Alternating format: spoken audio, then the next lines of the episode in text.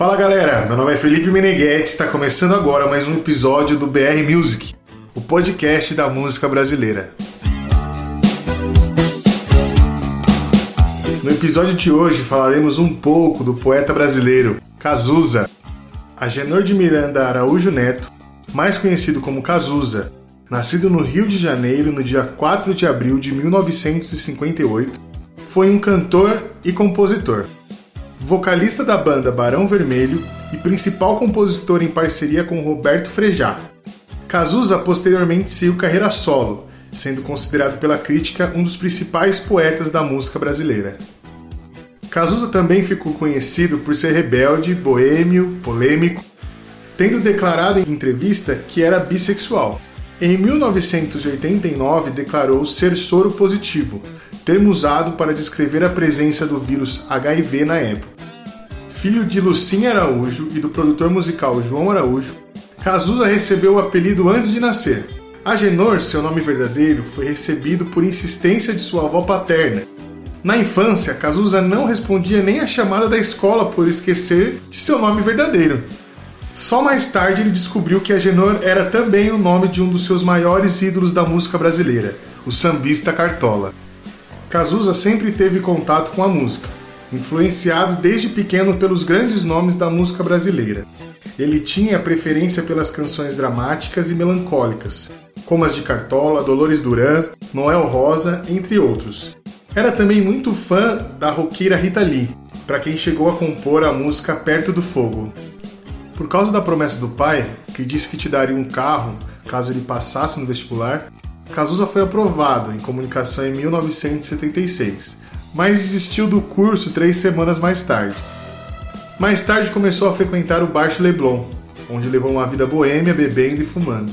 Para evitar que o filho continuasse a manter atitudes assim, João criou um emprego para ele na gravadora Som Livre, na qual foi fundador e presidente. Cazuza então realizou algumas atividades dentro da gravadora. Só em 1980 Cazuza cantou em público pela primeira vez. O cantor e compositor Léo Jaime foi convidado para integrar uma nova banda de rock de garagem. E ele não aceitou, mas indicou Cazuza aos vocais. Nasceu então Barão Vermelho. Em seguida, Cazuza mostra à banda letras que havia escrito e passa a compor com Frejá, formando uma das duplas mais festejadas do rock brasileiro. Com uma produção barata e gravando em apenas dois dias, é lançado em 1982 o primeiro álbum da banda Barão Vermelho. Apesar de ser aclamado pela crítica, o disco vendeu apenas 7 mil cópias. Depois de alguns shows no Rio de Janeiro e em São Paulo, a banda voltou ao estúdio com uma melhor produção. Gravou o disco Barão Vermelho 2, lançado em 1983. Esse disco vendeu 15 mil cópias. Foi nessa fase que, durante um show no Canecão, Caetano Veloso apontou Cazuza como o maior poeta da geração e criticou as rádios por não tocarem a banda. Na época, as rádios só tocavam pop brasileiro e MPB. O rótulo de banda maldita só abandonou o Barão Vermelho quando o cantor Ney Mato Grosso gravou Pro Dia Nascer Feliz. Era o empurrão que faltava e a banda ganhou uma vida pública própria. E como a boa música sempre é bem-vinda, vou interpretar Pro Dia Nascer Feliz. Espero que vocês gostem.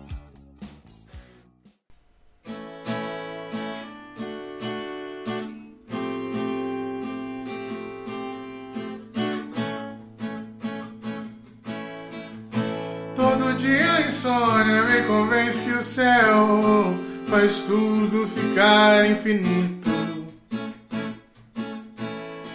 E a solidão é a pretensão de quem fica escondido fazendo fita. Todo dia é hora da sessão coruja. Só entende quem namora.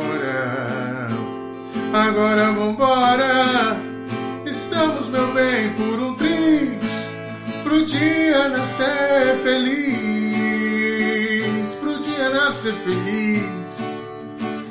O mundo inteiro acordar e a gente dormir, dormir, pro dia nascer feliz. Essa é a vida que eu quis inteiro acordar e a gente dormir.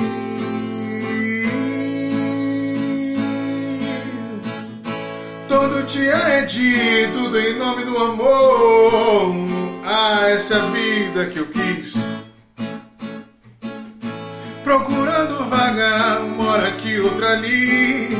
No vai vem dos teus quadris.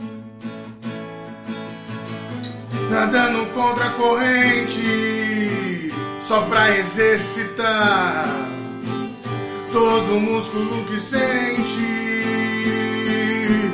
Me dê de presente o seu bis pro dia nascer feliz, pro dia nascer feliz. O mundo inteiro acordar e a gente dormir, dormir pro dia nascer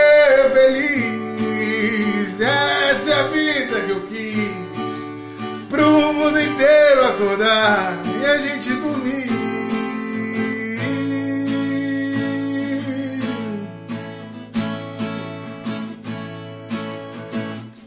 Todo dia de tudo em nome do amor. Essa é a vida que eu quis. Procurando vagar, uma hora aqui, outra ali. No vai vem dos teus quadris.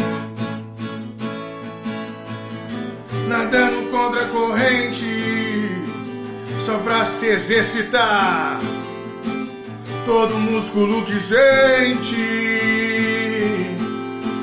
de presente o seu bis pro dia nascer feliz, pro dia nascer feliz, o mundo inteiro acordar e a gente dormir, dormir, pro dia nascer. Essa é a vida que eu quis. O mundo inteiro acordar e a gente dormir.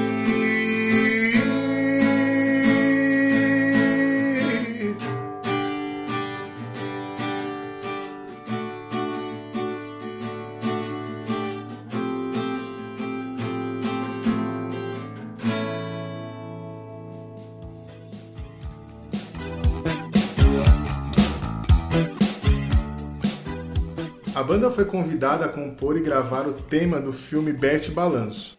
A canção tornou-se um dos grandes clássicos da banda. A canção também impulsionou as vendas do terceiro disco do Barão Vermelho, Maior Abandonado, lançado em 1984. Conquistou o disco de ouro, registrando outras composições como Maior Abandonado e Porque a Gente é Assim. Em 15 e 20 de janeiro de 1985, o Barão Vermelho se apresentou na primeira edição do Rock in Rio. A apresentação da banda do quinto dia tornou-se antológica, por coincidir com a eleição do presidente Tancredo Neves e com o fim da ditadura militar. Cazuza anunciou ao público esse fato e, para comemorar, cantou Pro Dia Nascer Feliz. Cazuza deixou a banda a fim de ter liberdade para compor e se expressar musical e poeticamente. Em julho de 1985, durante os ensaios do quarto álbum, Cazuza deixou o Barão Vermelho para seguir carreira solo. Suspeita-se que neste mesmo ano começou a ter febre diariamente, indício da AIDS, que agravaria anos depois. Em outubro de 1985, Cazuza foi internado para ser tratado por uma pneumonia. Ele exigiu fazer um teste HIV, mas o resultado foi negativo em novembro do mesmo ano foi lançado o primeiro álbum solo Exagerado. Gravou o segundo álbum no segundo semestre de 1986. Como a Som Livre rompeu com o seu elenco de artistas, Só Se Fora Dois foi lançado pela Polygram em 1987, hoje conhecida como Universal Music. Logo depois, essa gravadora contratou Cazuza. A AIDS se manifestou em 1987 Cazuza foi internado com pneumonia. Em um novo teste revelou que o cantor era portador do vírus. Em outubro, Cazuza foi internado na clínica São Vicente do Rio de Janeiro para ser tratado por uma nova pneumonia. Em seguida, ele foi levado pelos pais aos Estados Unidos, lá submetido a um tratamento à base de AZT durante dois meses. Ao voltar ao Brasil, no começo de dezembro de 87, Cazuza inicia gravações para um novo disco, Ideologia, de 1988. A canção do disco Brasil, na versão gravada pela cantora Gal Costa, além de virar tema de novela no Vale Tudo, na Rede Globo, ganhou o primeiro prêmio de melhor música do ano e melhor composição de pop rock. Os shows se tornavam mais elaborados e a turnê do disco Ideologia, dirigido por Ney Mato Grosso, viajou por todo o país.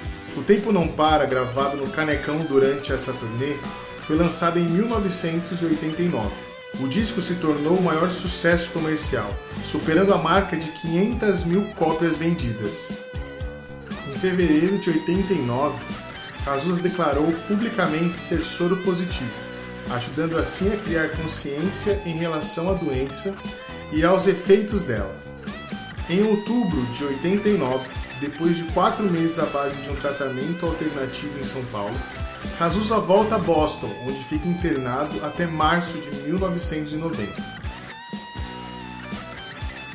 No dia 7 de julho de 1990, Cazuza morre aos 32 anos por um choque séptico causado pelo HIV.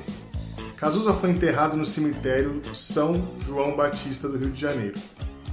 Sob o tampo de mármore de seu túmulo aparece o título de seu grande sucesso, O Tempo Não Para, e também as datas de seu nascimento e morte.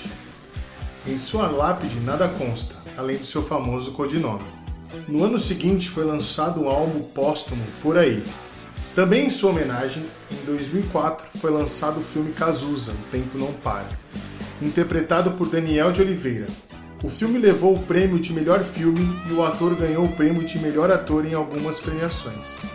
No episódio de hoje falamos sobre o grande artista brasileiro Cazuza, o nosso eterno poeta. E no próximo episódio falaremos do grande ídolo de Cazuza e de muitos brasileiros, o maior sambista da música brasileira, simplesmente Cartola. O BR Music vai ficando por aqui. Meu nome é Felipe Meneghetti, na direção de Karen Cordeiro, e eu te espero no próximo episódio. Tchau!